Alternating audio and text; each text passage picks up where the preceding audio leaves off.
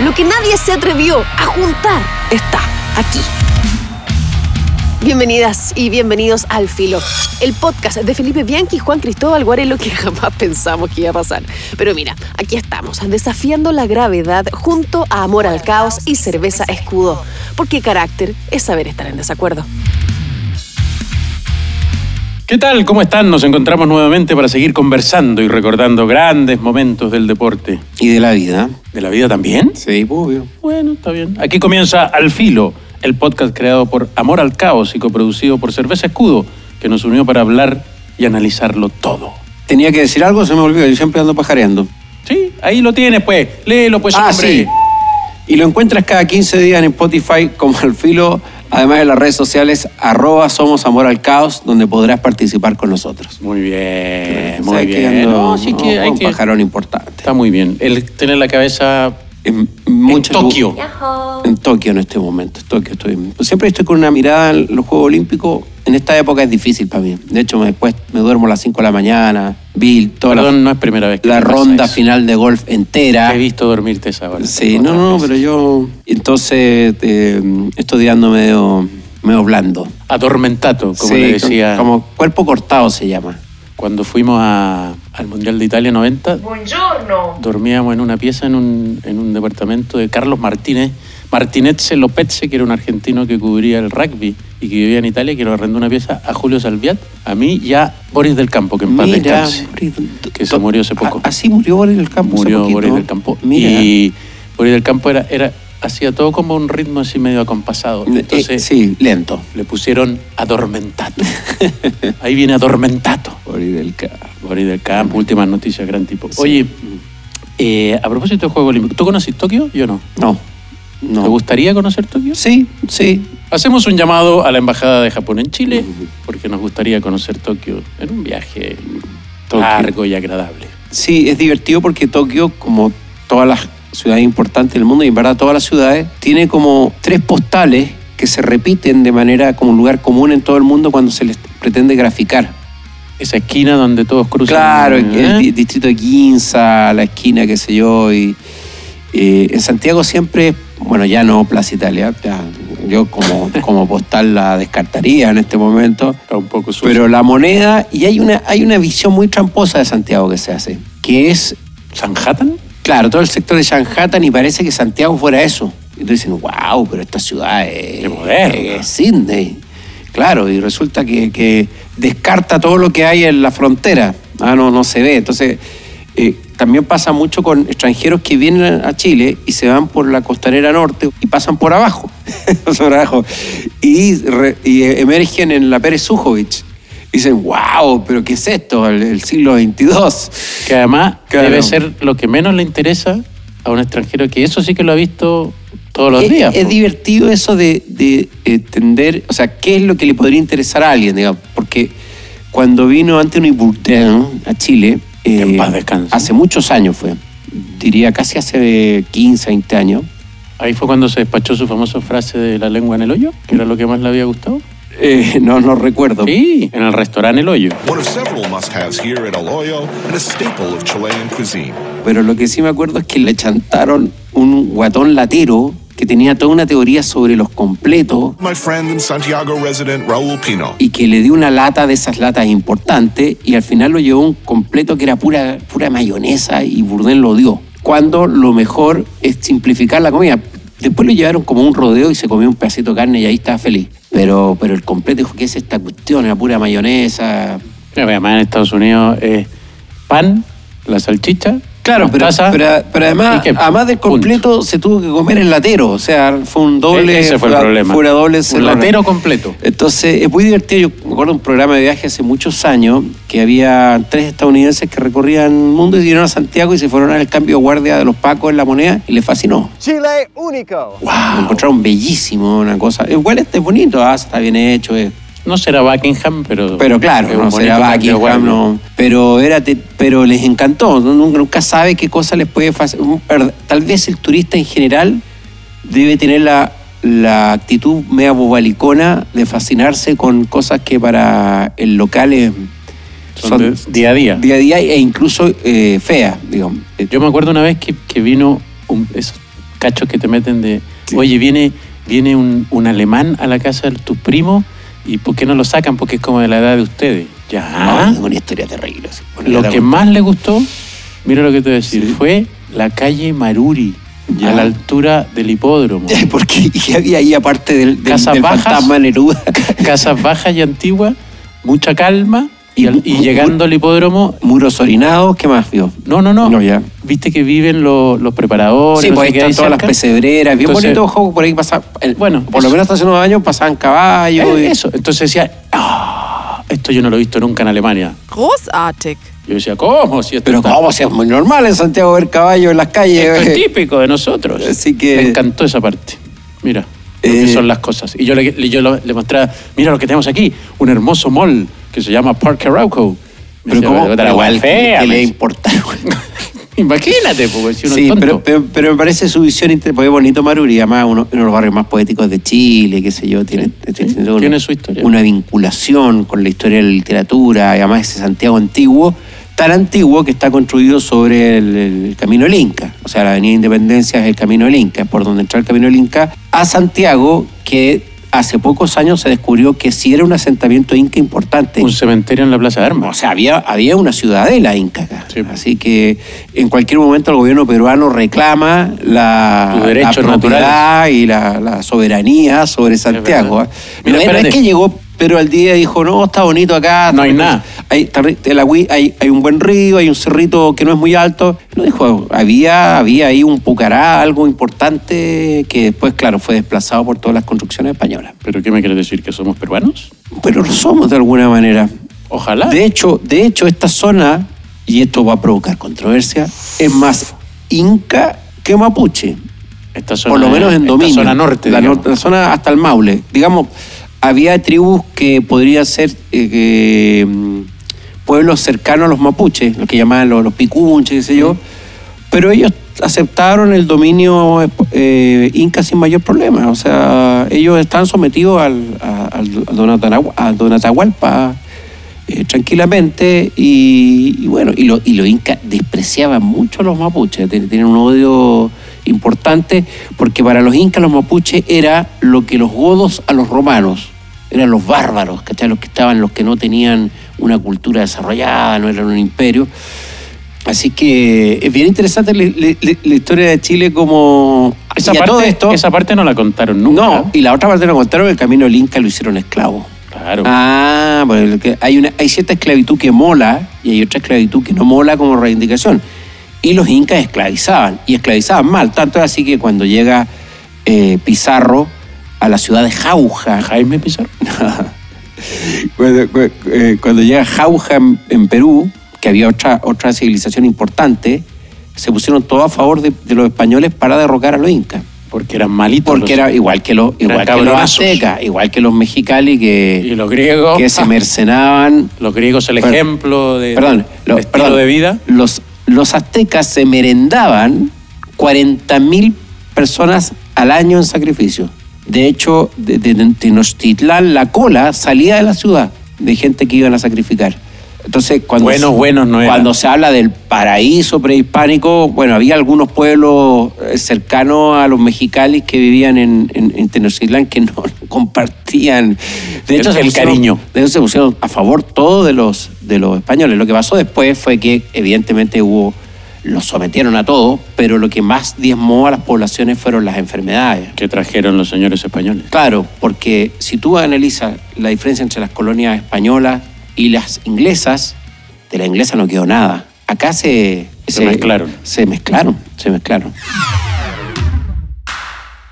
Juntamos a estos dos cerebritos con una simple misión, informar deportivamente en formato quincenal. Esto es, las cosas como son. Estamos en, en el- en esta parte del programa que se llama Las cosas como son. Y, y ya que mencionaste los Juegos Olímpicos, ¿en en cuántos Juegos Olímpicos has estado tú? Yo solo en uno. Yo también. He, he cubierto otro para, de una manera discutible para TVN. ¿Por qué discutible? Porque en ese momento Era por el área deportiva, no, en TVN no, no, las cosas no funcionaron como corresponden. Bueno, y eso terminó con la destrucción del área deportiva, así que no voy a Mm. terminar ahí.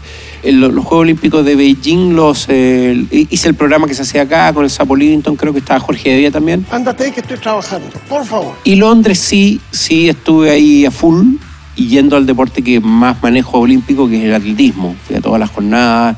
¿Fuiste a la, a la inauguración o al cierre? Porque Fui para a- mí son lejos la mejor inauguración, el No, mejor de cierre. hecho la no fui. Ya, pero lo viste. Lo, lo vi. No, de hecho no fui. Fui, pero fui a vía David Lecuta Rudich a ganar los 800 metros planos con récord mundial. Atención al tiempo final. Rudisha 1.40. Nuevo récord del mundo. Nuevo récord del mundo. 1.40.91. Primer récord del mundo de Londres 2012. Vi las, la- las eh, dos postas que tuvieron el récord mundial femenino y masculino en 4%, que fueron espectaculares. Vi el duelo ahí de, de- de Usain Bolt eh, con eh, Tyson Gay, con los, con los estadounidenses. Y, y la verdad es que, que- que los Juegos Olímpicos son bien impresionantes. Ahora, hay un tema con el atletismo en el estadio. Depende de dónde está la, la lanzadera o la corredera. Por ejemplo, a mí me tocó el largo al otro lado No y no nada. se veía nada pero sí se veía bien, por ejemplo, la garrocha se veía bien, pero el largo y el triple no se veían bien. El Ahora hay, pantalla ya. hay altura. pantalla, pero es distinto, es Sí, distinto. Es- eh, lo ideal es tener la- la- las corredoras de salto en, justo sobre tu sector. Pero eh, el, el estar ahí, porque claro, lo visible para la gente es el, las competencias. Ahora, estos Juegos Olímpicos son especiales, los de, los de, los de Tokio, porque No hay gente. público, la, la cantidad de, de- de periodistas muy reducida, pero los de Londres era una cantidad de gente y de, y de público y de y, y el IBC, el centro de prensa, que es como el lugar del más grande después de donde se hace deporte que la gente no conoce, que es una cosa impresionante. Yo recuerdo que la, creo que in- eh, NBC en Estados Unidos no sé cuánto era, la. BBC que tenía la, la Miles de personas. Globo, qué sé yo, y, y la visita de, de uno de los príncipes, que, que no sé cuál de todos. Si era pelado, era Andrés. Es claro. Y nos tocó a nosotros en Canal 13, eh, junto con la televisión de Taiwán, Chinese Taipei. Eh, el baño no está en las mejores condiciones que compartíamos, así que ¿Y se hicieron grandes amistades? Mm, ¿Hubo amor incluso? yo tengo que confesar algo con los... No lo digas porque... No vaya a confesar algo con respecto a los lo. IBC, a los no lo. Son pa- es parte de las cosas que El ya no se pueden decir. El- lo primero que hago yo es una prospección buscando el baño más limpio de todo el IBC. Cuesta, me imagino. Cuesta, pero lo descubrí. Vaya. Estaba en el otro edificio sobre las agencias de noticias. Había que hacer un recorrido largo, pero te encontraba un baño solitario, limpio, impecable. tranquilo. Porque el que estábamos nosotros, pero en general todo el IBC, no. Hubo mucho, un tiempo, digamos, no, no sé si mucho tiempo, pero por lo menos dos o tres Juegos Olímpicos donde toda la comida que se entregaba en el casino la hacía un- una empresa chilena. ¿Sí? Sí, pues, ¿cómo se llama este gallo que, que Pero supongo que no será como los casinos de empresa acá, sino No, rebelión de. se había ganado el- lo- la concesión. eh, ah, se volvió el nombre. Eso de uno que trabaja con, No. con Polman y no sé qué. Bueno, da lo mismo. Lo que te iba a decir es que a mí también que me tocó uno solo, que fueron los Juegos Olímpicos de Barcelona, que fueron extraordinarios. Para mí fueron muy extraordinarios por dos cosas. Uno, porque yo creo que pasó en Londres, pasó en Beijing, pasó en, en la mayoría de las ciudades que cambian a partir de los Juegos Olímpicos, porque se hacen nuevas construcciones, a veces nuevos barrios. Pero yo, la verdad, dificulto que haya una ciudad que haya cambiado más y Tanto. para mejor que Barcelona. O sea, yo había ido antes a Barcelona. Estos fueron los Juegos Olímpicos del 92. Barcelona, desde luego, no usaba la playa. La playa era como Ah, creo que la descontaminaron. la descontaminaron. Colón, que era una cosa muy simbólica, La la, estatua. estatua de Colón miraba para adentro, miraba para la ciudad. La dieron vuelta para que mirara al mar, que tenía más lógica. Descontaminaron la playa, ahora uno puede ir a bañarse en la playa y la gente ocupa la playa. Hay, un, hay una, una. ¿Cómo se llama por donde uno camina? Una. Un malecón, un paseo marítimo. Desde el 92 precioso. Crearon entero el barrio de la Barceloneta, que era donde estábamos Sí. los periodistas. Eh, Y Montjuic, el estadio y todo eso. Cambiaron la ciudad entera Ujú. y quedó muchísimo mejor y eso fue muy bonito. Y la otra, obviamente, es que me tocó específicamente ir a cubrir al Dream Team. Ya, ah, bueno, eso. Entonces pude ver los 3, 5, 6, 7, 8 partidos que jugó Michael Jordan, Scottie Pippen, Magic Johnson, Patrick Ewing, Larry Bird, Carmalone, Stockton, Berkeley, el pelado. Y fue realmente una locura. Porque mira, anoté aquí porque se me había olvidado. 116-48 a Angola. 103-70 a Croacia, que después Sí. se encontrarían en la final de nuevo. 111-68 Alemania, 127-83 a Brasil, 122-81 a España, 115-77 en cuarto final a Puerto Rico, 127-70 a Lituania en la semi y en la final le ganaron 117-85 de nuevo a Croacia. Pero sé que lo que más me llamó la atención no fue solo lo extraordinario que era ver por única vez en la historia a ese nivel de jugadores, a, a Jordan, a Magic Johnson y otros más. Estaban empezando a salir la- las- las cámaras con flash y, Sí. lo- y lo- creo que eran cámaras, no celulares. Cada vez que se lanzaba la pelota arriba para empezar el partido, Explotaban, claro, algo que no. que era un fenómeno completamente nuevo. nuevo. 15.000 personas sacando fotos al mismo tiempo con flash es una cosa muy loca. Sí, es raro, ¿ah? Hay una, hay una imagen de Tiger Woods en los últimos años jugando no en Augusta National porque está prohibido entrar con teléfono, donde va a patear en, en un hoyo y solo se ven manos con, tele- con, con teléfono grabándolo. Explícale a la gente que como yo no es tan culta en el gol, Estaba jugando que en patear no es pegarle una patada No, a la pelota. Con el pater, con el Ah. pater. Estaba, estaba, eh, tirando hacia el hoyito donde está la bandera y atrás solo manos con teléfonos grabando para tener recuerdos de algo que no vieron. es, muy interesante, hay gente que va a grabar los recitales y no a verlos. Pero mira, es Juan extraño, Cristóbal, ¿no? a mí me tocó ir a ver cinco partidos de los Knicks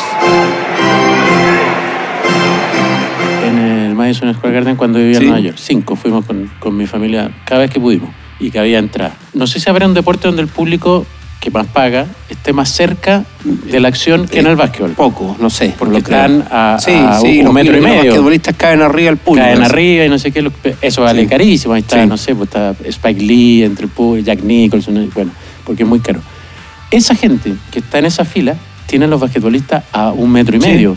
Y mira la, mira la pantalla. Yo no lo podía creer. Los miraba para abajo así para ver cómo, qué hacían. Y están todos mirando la pantalla arriba porque se ve más claro en la pantalla, pero tienen los guanes a un metro. Se- ¿Será que, que hemos llegado finalmente a lo que predijo Budrillar? Que en la actualidad la, la- la realidad se va a verificar primero en los medios y luego en la realidad. Tal cual. Fíjate que, que en el Mundial de Brasil 2014, en la final, me tocó ver el partido en galería con, con Ignacio Valenzuela y con Ramón Ulloa, porque nos pusieron.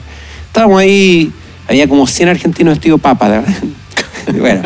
para que los enfocaran. Y adelante vi una brasileña, mujer brasileña que de haber tenido joven, o sea, menos de 40 tenía, con su hijo. Iba solo a gritar a favor de Alemania, obviamente. Y su hijo estaba al lado con un tablet jugando FIFA Brasil contra Alemania. Mientras Brasil contra Alemania jugaba la Jugaban final. abajo. Él jugaba la final Brasil contra Alemania y estaba más preocupado de su Brasil contra Alemania que de la verdadera final. O sea, ese niño Argentina no menos. Argentina. perdón, Argentina-Alemania. Estaba jugando Argentina-Alemania mientras jugaba Argentina-Alemania. Entonces ese niño, No, eso en 40 un años más, sí, sí, fui a la final y no la vi. Vi- pero vi el FIFA 2000. Fue la final y ganó capaz que no haya 2-1. sido, no haya sido ni la- la- el 2014, que haya sido la versión FIFA 2010. Era bien ridículo, era bien raro, ¿cachai? Eh, yo, en general, cuando voy a recitarle me saco una foto, una fotito, qué sé yo, y... Pero ese tipo que están en el recital así, y no sé, se ponen un, yeso en la mano para aguantarlo. Que además que molestan los hueones. con- Y además tapan todo. Y Sí. segundo, no tiene mucho sentido porque ¿quién va a ver después en la casa una grabación completa de teléfono? Además, que se te mueve la mano. No sé, para decir, estuve aquí. Pero es ¿Qué me raro, importa ¿no? que estuviste aquí? Disfruta el recital. se, se reía. Míralo, Eh. Carlin, este, ¿cómo se llama Carlin, el, hum- el humorista? Porque John Carlin es el escritor. Eh, bueno, Carlin de, ya en la década de los 80 decía que, que era muy ridículo que la gente fuera a revelar la foto y te la entregaran una hora. O sea, ¿para qué quieres recuerdos de hace una hora? Lo recuerdos de, de algo que no vi, recuerdos de hace un minuto. Necesito guardar los recuerdos de, de un minuto. Y lo que produce eso, siento yo, que al final son tanta la cantidad de información que desaparece, que a nadie le importa. Cuando lo interesante de una foto, de una foto antigua, es que tú re- descubres cosas, que te, que te traslada a ciertos momentos, pero cuando ya son demasiadas, se empieza a mimetizar, como a diluir la realidad entre tantos recuerdos, la era el registro, digamos. Oye, por si no cachaste, estás escuchando Al Filo, coproducido por Cerveza Escudo. A mí lo que más me sorprende de, la, de ese tipo de cosas es, es la, ¿cómo decirlo? La desnudez absoluta de lo cínico que puede ser el ser humano. Me explico. Sí. Yo no sé... No entendí, por eso. No, no sé cómo, o, o sea, dificulto que haya otra, otro momento en la vida humana donde en dos o tres segundos pueda cambiar tanto el gesto de una persona que cuando se saca una selfie. ¿Has visto esas caras cuando así como... Sí. "Ah", Sale la foto, mm. de nuevo cambia a serio, muy serio. Mm, mm. ¿Qué es eso, weón? En dos segundos. Los adictos a las selfies. Bueno, nosotros tenemos colegas que tienen canales de selfies y que andan, o sea, que canales que y andan con la barrita de ese selfie para todos lados. A mí me pasó ayer en, en, en ESPN que conduce nuestro común Fernando Solabarreta, que se sacó una selfie al aire, weón, mientras estábamos haciendo el programa, en cámara. Y digo, pero me estás weón. Es raro, Eso ya ¿eh? es el exceso. ¿Por qué tanto registro de uno mismo? ¿Acaso te vas a olvidar de ti mismo? Ah, qué bonito y qué poético. Fíjate que yo no tengo ni una fo- foto de Francia 98, se me perdieron todas. Yo tengo una sola que me regaló Leo Burgueño, ¿Ya? que me sacó desde abajo al- a la tribuna, porque estaba en tribuna, o sea, en, en galería, digamos. en- no estaba trabajando. Encontré una foto de un sudamericano en Bolivia, sub-20, con el guatón campuzano. Ese es un buen registro. descanse, buen Ese es un buen registro. Y, y otro de un sudamericano sub-20 en, en Argentina, en Mar del Plata, estaba Betty, hoy un importante empresario jugadores que trabajaba Felicevich, cuando era reportero. Mish. De hecho, nuestra generación en Chile, no sé qué pasó en determinado periodo, porque para nuestros padres parece que no eran tan importantes las fotos. Pero que era muy cara. te- eran muy caras además. Pero te, te, te reto a encontrar un lote de fotos entre los 8 y los 12, 14 años. Yo creo que en, en la familia hay una, Le sacaban dos. fotos muy chiquititos. Yo tengo una de mi papá de, eh, de esta casa como Hausner que había en Santiago, vestido marinero. Chico cuando naciste, después como 2, 3 años, Vestido marinerito. quizás colegio, y, de ahí te saltáis a la graduación. Claro, yo ¿no? no tengo. Entre medio casi no hay nada, de mi cumpleaños, por ahí. Hay algunos cumpleaños de. de- hay una, una Pascua por ahí y. Pero poca, súper poca. Y nada, y nada, nada, nada, no, no, fotos, nosotros no tenemos registro de nuestra adolescencia, no existía esa, es un hoyo negro, Ah. ¿Viste? es un- una parte borrada de la historia. En el capítulo anterior de este podcast llamado Al Filo, que hacemos junto a Amor al Caos y a Cerveza Escudo, nos retamos también a recordar partidos corneta. Partidos corneta que, así como hemos visto grandes partidos en la historia, también hemos visto partidos cornetas, corne- en, en los más distintos sentidos del concepto corneta. Pero es distinto el corneteo como espectador que como, como, como- o sea, como periodista. O sea, tener Sí. que ir a cubrir un partido o pagar tu entrada. Porque pagar la entrada amplifica, amplifica la decepción. dolor. Sí, sí. dolor del- del Amplifica fracaso. la decepción. Yo, ¿Hay algún partido que te acuerdes especialmente de lo espantoso? Uf, uf. eh, hay uno que recuerdo con particular cariño. Año 86, me habían pegado un voleo, me habían pateado, adolescente, cuando las Sufriendo, cosas, las cosas son sufriendo. tan importantes, tan importantes. Nunca más volveré a amar. Claro, mi vida se acabó, qué sé yo. Y domingo en la tarde me fui a dar un Colo Colo cobreandino. De verde, obviamente, cobre andino, de blanco, Colo Colo. Ah, pero en el ya, Estadio Nacional. ya, ya Ah, pintaba, ya pa- pintaba mal, ya venía, ya la cosa venía media complicada y me comí un 0 a 0. A ver, pero tírate un, un par de nombres de la época para ponerle cara. No, este Colo Colo Arturo Salá puede haber sido Copa Ah, ahí, ahí ya te, y arriba y se la, va aclarando. La, la- la delantera, toda la alegría de Juan Gutiérrez, como con el guacho Castro, así. Una lata, pero el partido malo, weón. No, terrible, terrible, terrible, terrible. Ese Salá eh, en, en el periodo complejo. Cuando, Claro, cuando estaba la- claro, cuando, cuando le estaba- tiraban piedrazo y Pero salía con los pacos. manera de, de pasarlo mal, un partido malo. No, terrible, terrible, terrible. No, y eso que uno creció viendo incluso reuniones triples. Claro, es que la reunión triple, a ti te pasaba que de repente al tercer partido estáis como medio bombado, así como... O sea, cansado, pues, Sí, medio perdido. De partida uno llegaba bastante antes, un- una horita antes, no sé qué, con para- para con agarrar buena Cocaví ubi- y para buen- y para buena agarrar asiento y todo, porque no había, no había asientos numerados. Y imagínate, una hora antes, las dos horas del primer partido, un pequeño descanso, las dos horas del segundo, otro pequeño descanso, son, weón, siete, ocho horas dentro del estadio. Sí. Es pa' y sentado además, sentado en el cemento, porque comodidad cero. Sí, pero, pero sí, es, pasa ahí es más por cansancio. Yo digo, ir a ver partidos malos, malos, malos, malos, malos. Yo me acuerdo trabajando, previo Mundial 98, Chile-Lituania. Creo que ganó Chile 1-0. Lituania no remató al arco. Eran unos burros Y en la salida del partido, en, en- en- en los camarines, voy y le pregunto al Rambo, Rambo Ramírez. que había jugado el partido, ¿qué, qué le parecía este planteo que Lituania no le haya pateado al arco? Y se enojó, weón. Pues si no le pateó al arco, ¿qué querés? Que te diga la grande atajada si no te llegó nada. Pero fue un partido di- difícil de sobrellevar, ¿ah? No. Ese- ese era como cuando los relatores decían tráiganle una silla y un cafecito al arquero. Claro, era, era, era, era complicado de... Por ejemplo, en Santa Laura he visto partidos malos, pero como que nunca me he aburrido del todo.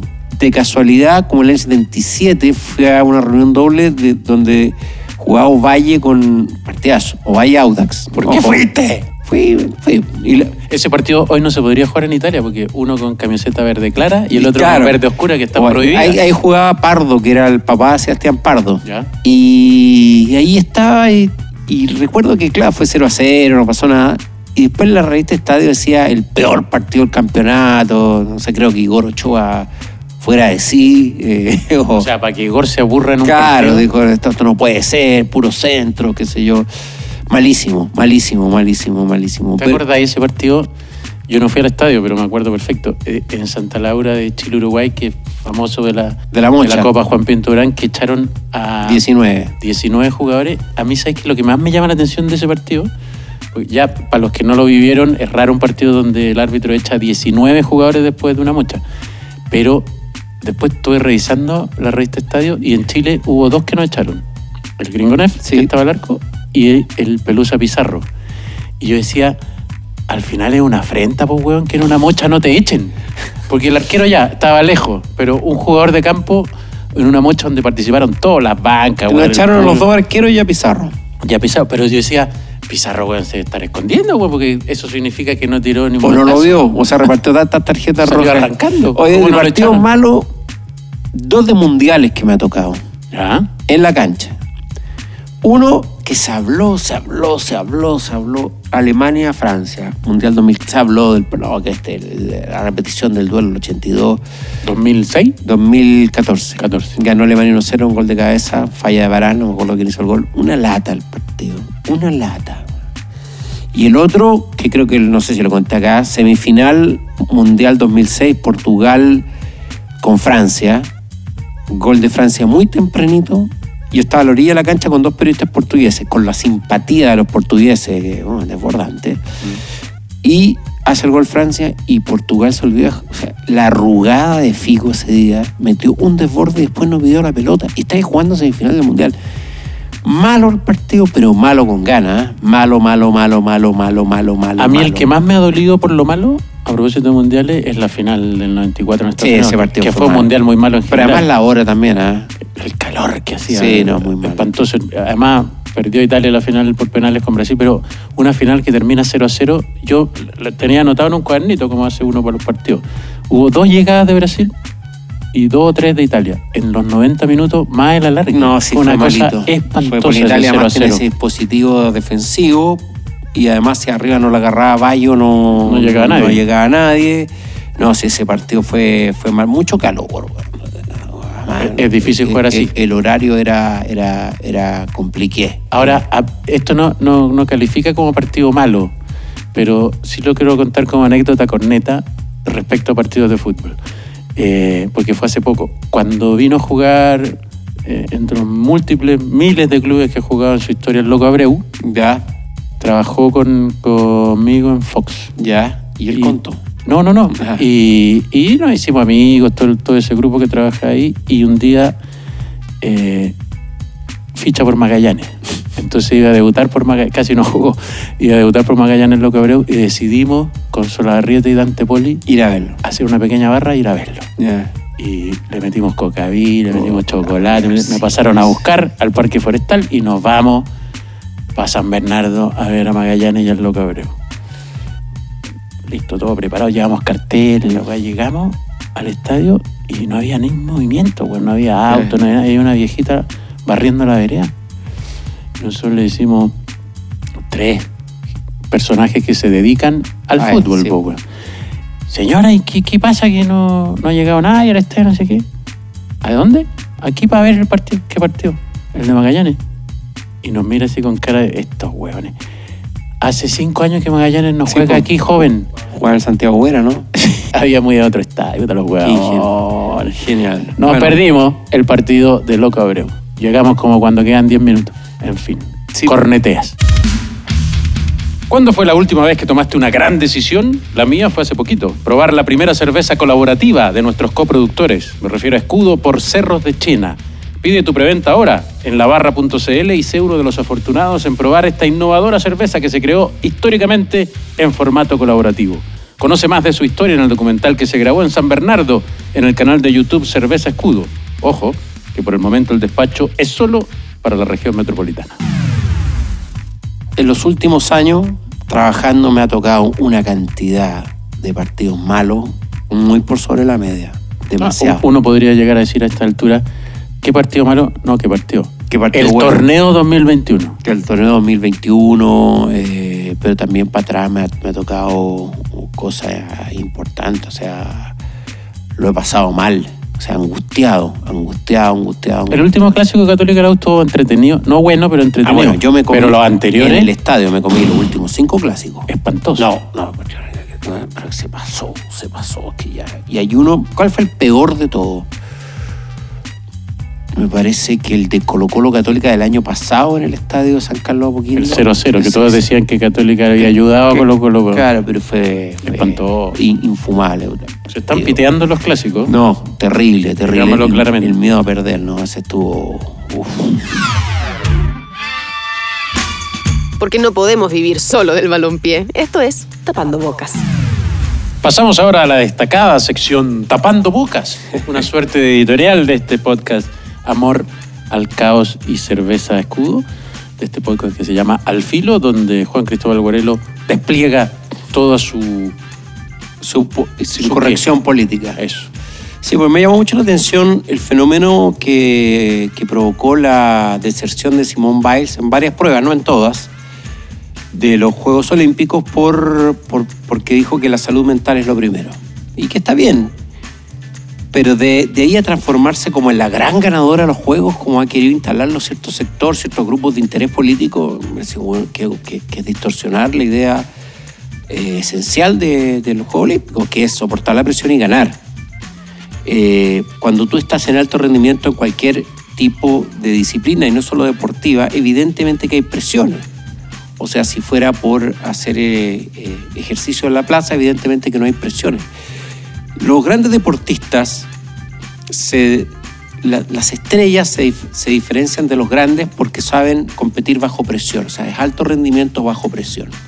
Entonces todos han hablado de las presiones que ha, que ha sufrido Simone Biles, que evidentemente que sí, porque hay la expectativa de todo un país gigantesco que quiere ganar el medallero a, a China, que venía de ser la gran ganadora de los Juegos Olímpicos de Río, que había estrenado unas rutinas nuevas muy complejas y que finalmente no sabemos si no llegó bien entrenada o no llegó mentalmente eh, eh, apta para competir a este nivel, pero lo cierto es que ella se retiró varias pruebas y dijo, sabe que la salud mental es lo primero. Y luego vi unos dibujos donde salían las ganadoras, la oro, plata y bronce, y luego salía como Simón Biles saltando arriba, como ganándole a todas.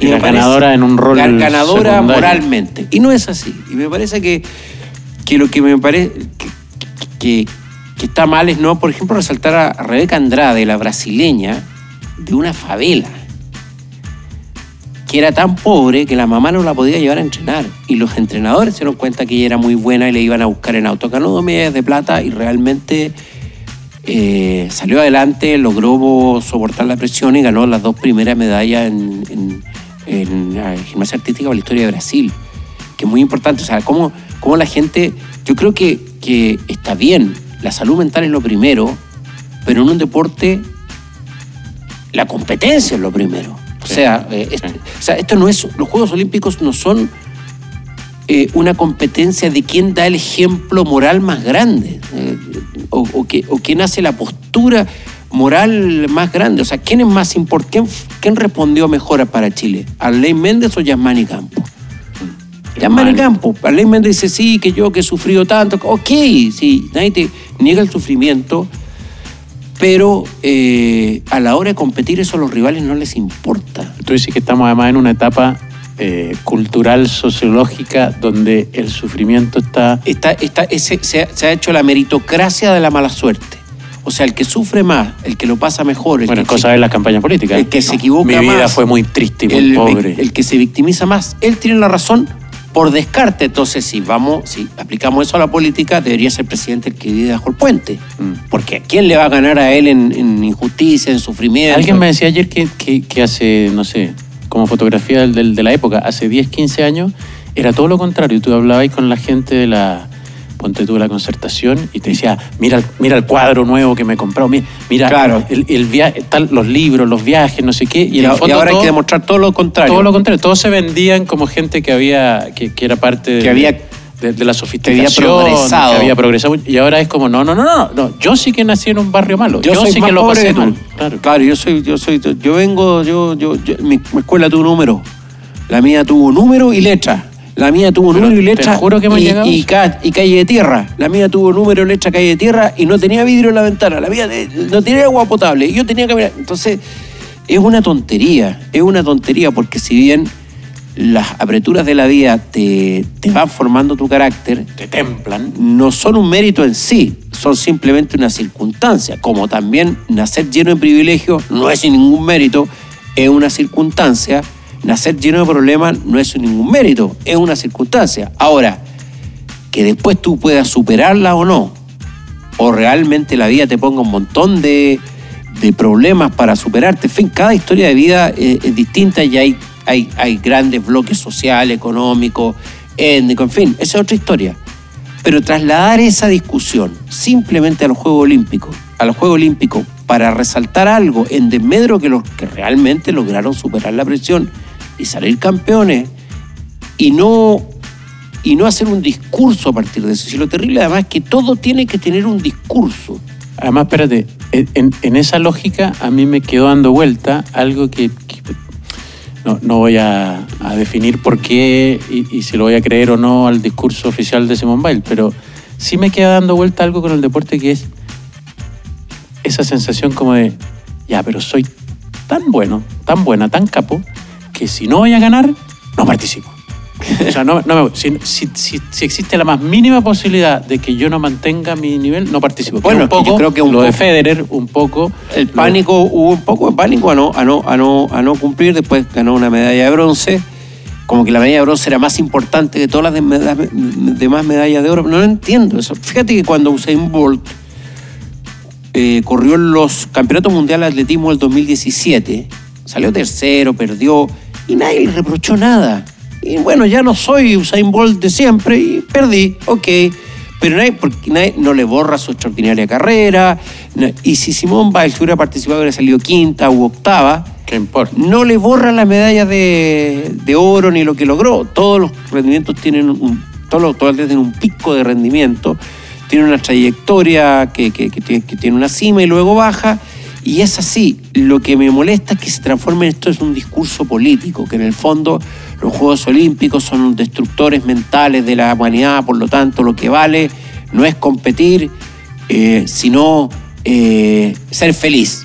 Entonces es una competencia de ser, de ser gente que es feliz. Desterremos la exigencia. Ahora, si hablamos de presión, contemos la historia de Nadia Comaneci, que tenía servicio secreto rumano persiguiéndola para todos lados, que cuando ganó la medalla de, de oro en, en Montreal 76, su vida, en vez de llenarse de contratos publicitarios como Simone Biles, y tener un modelo de zapatillas y una barra energética y una casa con piscina y salir co- con, se transformó en una publicista del régimen. Claro, y, y salir en el programa de Oprah Mm. y toda la cuestión, y en el fondo tener una vida asegurada, se transformó en un infierno. O sea, Ceausescu lo utilizó como el, como el payasito del régimen. Eh, hay un, un gran libro que se llama La niña comunista que no sonreía nunca, de Lala Lafon, creo que es la, la- que es una la vida novelada de Comaneci, que es bien. Ahí vean, eso es, es que era terrible, terrible, terrible. Esa expresión. Esa expresión porque en verdad se te va tu vida. No eso es que que, per- no eso es- que ganaste, porque si llegaba a perder, o sea, eh, no es que, no claro, no es que, que no hayas decepcionado a tus fans o que hayas recibido mucha presión de las redes o que finalmente la empresa de zapatillas tal vez no te paga el bono de la... es que llegaste a Rumania y, y, y estabas controlada en todo momento, tenías el teléfono controlado, tenías la salida a la calle controlada. Para donde ibas, ibas con un tipo, unos tipos al lado caminando. Nunca me voy a olvidar de la, del Campeonato Mundial de Ajedrez que se jugó en Filipinas el año 78, 79, entre Karpov, que era la gran estrella ascendente, y Korchnoi, que había, se había escapado de la Unión Soviética y competió por Suiza. Y contaba, porque esto es una crónica, salió en la revista El Gráfico, que eh, Karpov, imagínate el ajedrez, el nivel de concentración que estaba rodeado de puros tipos de un metro noventa, que eran supuestamente analistas, con unos brazos que parecían unos tubos, y que con un anteojo oscuro, qué sé yo, imagínate competir bajo esa presión. O sea, que te, estamos mirando, te weón. estamos mirando, no puedes perder. Eh, eh, entonces, claro, yo no digo que Simón Biles no tenga presión, pero tampoco me parece que sea la gente más presionada del mundo. O sea, No, no, eh, en general los deportistas, hace algunas décadas los deportistas rusos, los deportistas de, de Corea del Norte. Claro, de- claro, pero además, eh, el, el- no, pero además, dentro de todo es muy rentable lo que ella hace. Mm. O sea, eh, está bien, te fue mal esta vez, ok. Pero ella no hizo el discurso, ¿ah? Ojo ahí, que ella no hizo, dijo, o sea que mentalmente no estoy, prefiero... El discurso lo hizo un montón de oportunistas que se cuelgan de cualquier cosa para poder eh, comprobar sus propias teorías digamos, esa cosa media deductiva. Ah, es que como dijo esto, por lo tanto los Juegos Olímpicos están mal hechos porque en el fondo solo promueven la competencia insana y la locura mental que la hermandad entre los pueblos. Cosas así, y un montón de postureo ridículo. Y culminando con, esa, con ese dibujo que se hizo muy viral de las ganadoras, el podio de las ganadoras y Biles arriba de ellas. No, Biles no estuvo arriba, estuvo abajo de ella. Ella perdió había ganado, pero ella perdió. Y, y- y- y los ganadores morales, bueno, ¿cuántas copas del mundo tenemos entonces nosotros? Todas. Somos los grandes campeones morales. Todas. Carácter es saber estar en desacuerdo. Esto es Al Filo, coproducido por Cervezas Cubo. A propósito de lo viral, yo lo que quiero tocar hoy día es un tema muy cortito, pero Ya. porque los memes, los famosos memes, a veces son extraordinarios, a veces no tanto, son el nuevo humor del, del último tiempo, lo que quiera, pero eh, me quedó dando vuelta el otro día por la perfección de su concepto. Ya. Ese meme, no sé si tú lo viste, porque además las dos son iguales. El meme de Marcela Cubillo y Tere Marinovich como las hermanastras de la Cenicienta. Ya. Porque todos los que vimos el libro y vimos en Disney eh, La Cenicienta, las hermanastras de la Cenicienta estaban todo el día criticando todo, todo, que esto era malo, que no sé qué, que no vaya al baile, que devuelve el zapato de cristal y todas esas tonteras. Eh, aparte de su aspecto físico, porque se parecen, la verdad, a Marcela Cubillo y a Tere Marinovich. Son rápidos. Eh, no, pero la gracia que tenía para mí era que efectivamente la cenicienta del momento y del baile es la comisión constituyente. Entonces, las hermanastras de la cenicienta tratando de, de tirarle tierra a la cenicienta que es la comisión constituyente, eran, para mí es el meme perfecto. Si algún día hay que hablar del meme perfecto, era ese. Se enojaron mucho, parece, Marcela Cubillo y, y Tere Pero Marinovich suelen enojarse. por la por la por la alusión, pero son perfectas para el personaje. Suelen enojarse. ¿Has visto esas preguntas cuando dicen, si, si usted hiciera una- alguna vez una película, ¿a quién le gustaría que, la, que lo representara? Bueno, esto era como lo mismo, no, no le van a preguntar nunca eso, ni van a contestar nunca eso, pero Marcela Cubillo y Tere Marinovich son las perfectas hermanastras de la Cenicienta. Yo sé que la, la Comisión Constituyente tiene hasta el día de hoy y va a seguir teniendo mucho enreo, muchos desórdenes, muchos problemas, muchas weas que son Lo que pasa es que todavía no se han discutido las cosas realmente Las cosas de fondo. Y ahí vamos a tener mambo. Pero otra cosa es estar todos los días, en el fondo trabajando para que cuando termine todo esto la gente lo rechace, ese es un poco el rol de Marinovich y de Cuyo. Sí. Eh, pero me encantó. Vean por favor las fotos de las madrastras, de las hermanastras de Cenicienta, porque son iguales a Marcela Cubillo y a Tere Marinovich. Gritar por internet es posible. Esto es Barra Brava.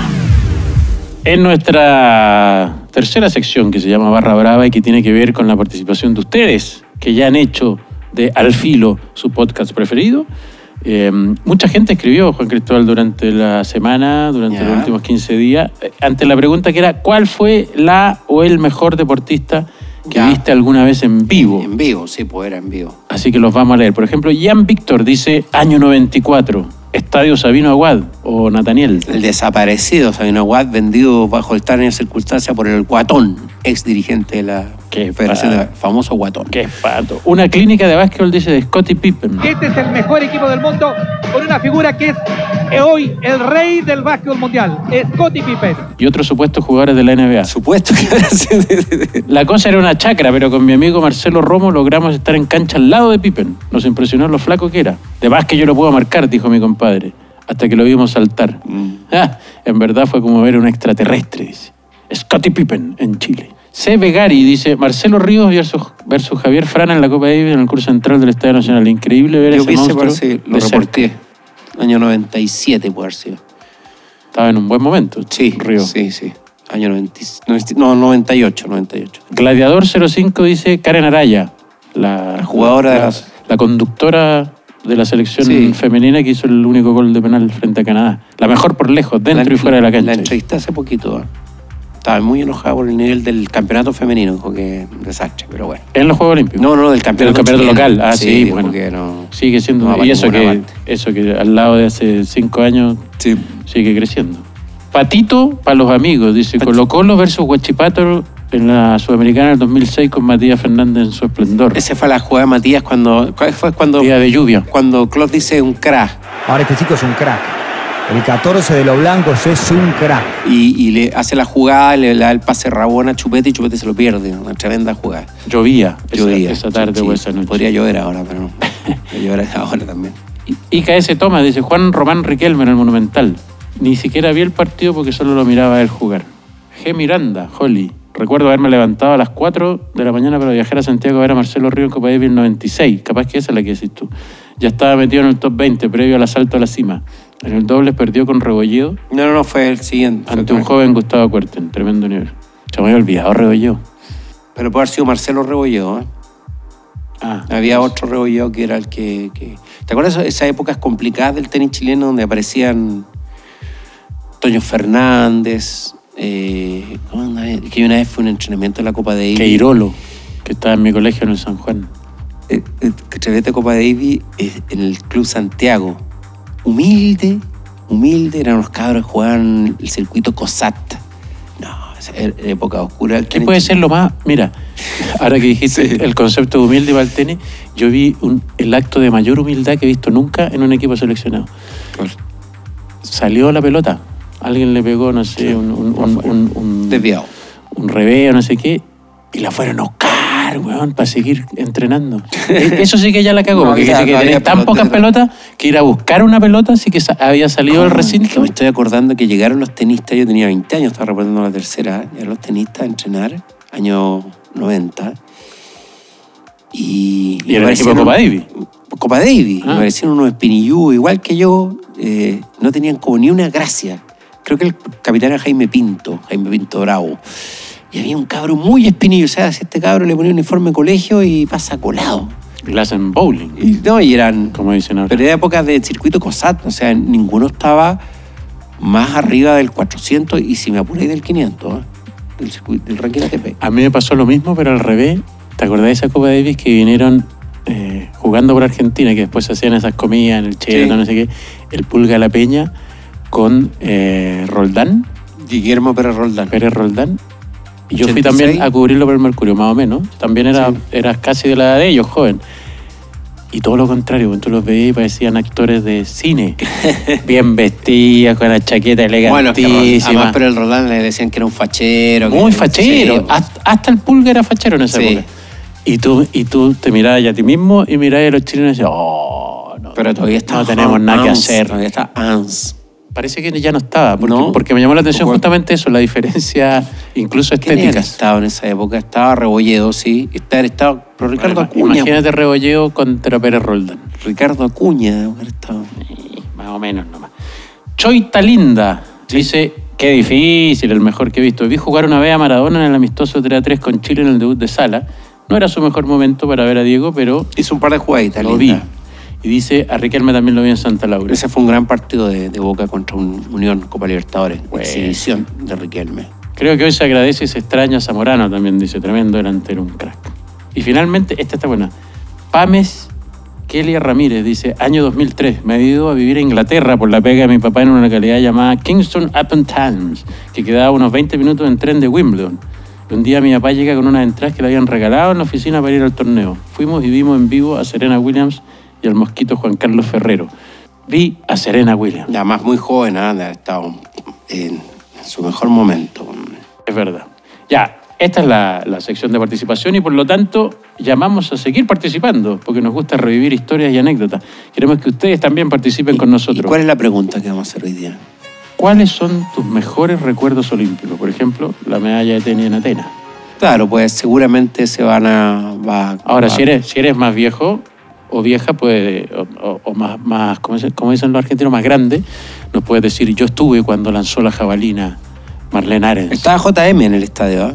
Es que JM decía que Sí. estaba enamorado de Marlene. como tantos otros. Sí, pues la historia de Marlene es extraordinaria porque no había hecho nada nunca en deporte hasta que una vez en un paseo con su marido, el señor Ebersperger, en esa época, eh, ella misma la contaba, eh, haciendo patitos. Tira una piedra. En Zapallar tira una piedra y le sacó como 35 metros a su marido. Dijo, ¿sabes qué? Tenía una condición natural. Vamos, hecho, el lunes sí. cuando volvamos a la playa, vamos al Manquehue, que era el estadio de Manquehue, para que Tira jabalina. un mes y medio después era campeona sudamericana. Sí, sí, había una, una uruguaya, se llama Estrella Puente, y ella le batió el récord sudamericano. Mira, ahí no estábamos nosotros, eso sí. Rápidamente. Fue, representó a Chile en jabalina, en atletismo, digamos, en equitación. En, en Jugaba tenis. Sí, O era, sea, era multideportista. completa. Aunque yo creo que la gran estrella del deporte chileno olvidada es la Ismenia Paujar. La basquetbolista. Sí, yo creo que el día que se escriba la biografía de ella van a descubrir eh, una basquetbolista que hoy estaría jugando la liga en Estados Unidos. O sea, realmente... Ella jugó el mundial, ¿no es cierto? Jugó un mundial, no jugó el que se hizo en Chile, pero jugó mundiales y en los panamericanos la estadounidense le hacía marca triple y la agarraron a combo porque le ganaba sola el partido. Era la época que Chile en básquetbol femenino le competía igual a igual a cualquiera. A Estados Unidos incluido. Exactamente. El mundial que además se jugó, en, que, que increíble parece ahora, se jugó en uno de los... de En el codo norte. En los codos del Sí, Estadio Nacional. En el codo sur, en el codo sur, perdón, donde está el marcador. Se jugó ahí, se hizo una cancha, qué sé yo. Increíble. ¿eh? Sí, pero el público era otra, era más tranquilo, no había la gente iba a ver su partido. Y tú sabes que la, el afiche de ese mundial lo hizo Santiago Natino. El asesinado... Sí, el asesinado diseñador. Sí, uno de los degollados. Es bien bonito. Es bien, por ahí lo tengo, te lo voy a mostrar. Recuerda que puedes participar en las redes sociales de Amor al Caos con arroba somos Amor al Caos en Instagram y Twitter para que nos encontremos siempre ahí para poder compartir con ustedes tal como lo hicimos en este, el cuarto episodio de Al Filo, el programa de Juan Cristóbal Guarelo y Felipe Bianchi. Nos vemos. Ya nos tenemos que ir. Vamos. Hasta luego. Y como bien nos ha enseñado la vida, todo lo bueno tiene su fin. Ah, pero tenemos al filo para rato gracias a la coproducción de Cerveza Escudo. Gracias, gracias. Nos escuchamos nuevamente en el próximo episodio porque hay que aprovechar que Bianchi y Guarelo todavía no se agarran de las mechas, porque acá, por supuesto, elevamos el carácter del debate. Nos escuchamos en la próxima. Deja tus comentarios en nuestra cuenta de Instagram, arroba somos Amor al Caos, y empieza a seguir en Spotify a Amor al Caos para que no te pierdas todo lo que tienes que saber de Al Filo. Chao.